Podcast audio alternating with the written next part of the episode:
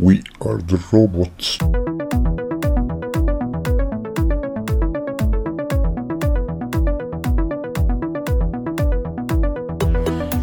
Boas, meus amigos ouvintes do podcast. É, eu, eu, não sei se vocês sabem, mas eu sofro de insônia. Claro que vocês não sabem.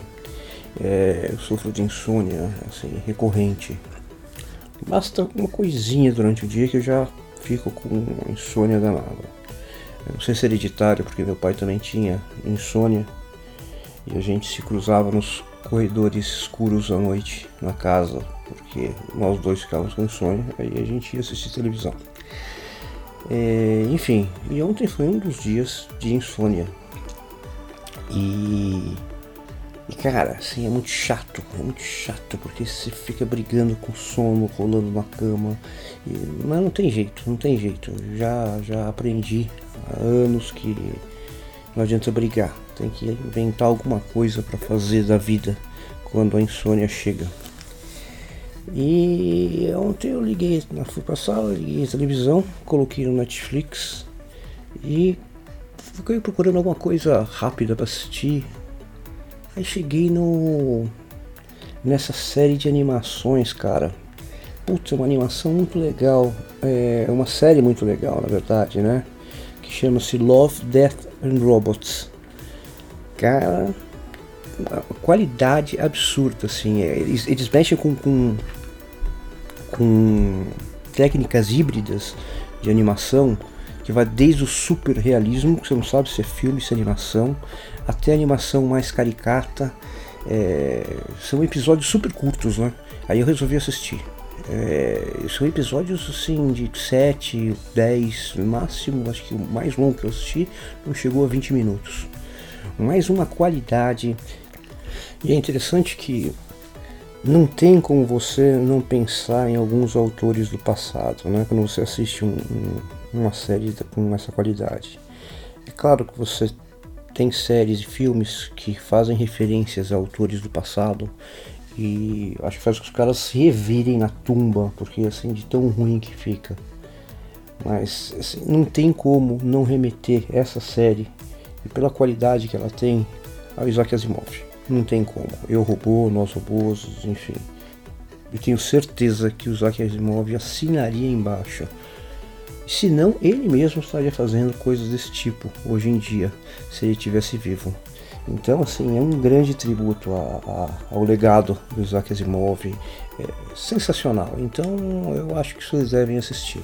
Eu vou mencionar alguns episódios sem dar spoiler, claro, é só o tema deles para para que vocês entendam, porque a série não é só sobre robôs, amor e morte. É, ele junta todos esses temas que fala sobre existência, sobre é, é, é, uma série que fala sobre a existência do ser humano, como ele lida com a morte, como ele lida com, com o amor e é claro que envolve robôs. E, então ele remete a uma série de, de autores, não só de filmes e de livros, como outras séries do passado. Vale dizer que é uma série da Netflix. Vale a pena assistir. Vamos lá. O primeiro que eu assisti é um, foi um, muito engraçado, que eu chamava-se é, Automated uh, Customer Service, que nada mais é do que sistema de auxílio ao consumidor automatizado. Então começa com um, um robozinho aspirador que fica limpando a casa.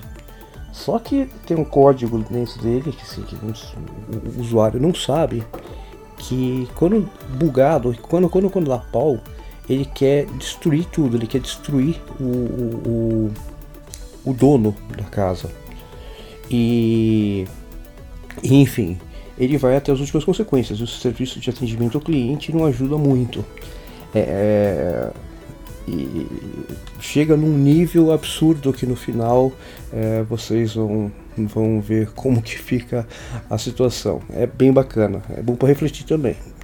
Quem sabe um dia o serviço de atendimento ao consumidor fique nesse, nesse nível, mas claro que não, é meio distópico o negócio. Outro bacana que eu assisti chama-se Pop Squad, que é um esquadrão de população. É um futuro também distópico. As pessoas elas têm muitos mais anos de vida do que nós temos hoje em dia. Então, um dos personagens lá tem 300 anos, 250 anos. Só que qual que é a consequência disso? A superpopulação. Então, porque quase ninguém morre. Então, existe um controle de natalidade. E só pessoas que registram a prole que podem ter os filhos. Então, precisa de autorização. E aí a história de um policial que, na verdade, ele é pago para ir atrás de crianças não registradas e matar as crianças. Por aí vai. Claro que tem a ver com essa, essa vontade de viver para sempre e toca nesses assuntos. Ah, tem outro que é sobre a, a fantasia de Papai Noel. Né? Então, duas crianças eles acordam na véspera de Natal, no meio da noite com barulho na sala, descem lá para encontrar o Papai Noel. E esse é melhor nem, nem falar nada, tem que assistir. Tá? O nome desse daí chama-se é, All Through the House. Vale muito a pena assistir, é super rápido esse, esse episódio também, mas assim, é, é bem bacana. Outro que eu gostei bastante, esse é um pouco mais longo, chama-se Snow in the Desert. Snow é o nome de um cara que parece ser um mercenário. E ele, enfim, ele é procurado. E no final das contas ele é salvo por uma espécie de androide. Isso remete também ao, ao Philip K. Dick e, e, e o filme lá, o Caçador de Androids. Enfim, e esse, esse, vai meio para a linha dele se apaixonar por um androide, mas na verdade é questionado muito mais, de uma forma muito mais interessante, a questão de substituição das partes humanas até chegar no cérebro, né? É, e para mim ele toca na questão de onde é que está a alma do ser humano, então se tudo pode ser substituído no futuro. É, bacana, e deixa aberta essa, essa conversa. Tem um chamado Life Hut. Esse daí é impressionante a qualidade. Tem horas que você não sabe se é filme ou se é ou se é animação. Qualidade, digo assim, todos têm qualidade, mas daí é um ultra realismo, um ultra realismo. É impressionante ah, como eles conseguiram reproduzir em animação ah, praticamente um filme. É um cara que, que, que teve a nave é, acidentada, ele vai para uma, uma, uma, unidade de sobrevivência, espécie assim, de unidade de sobrevivência.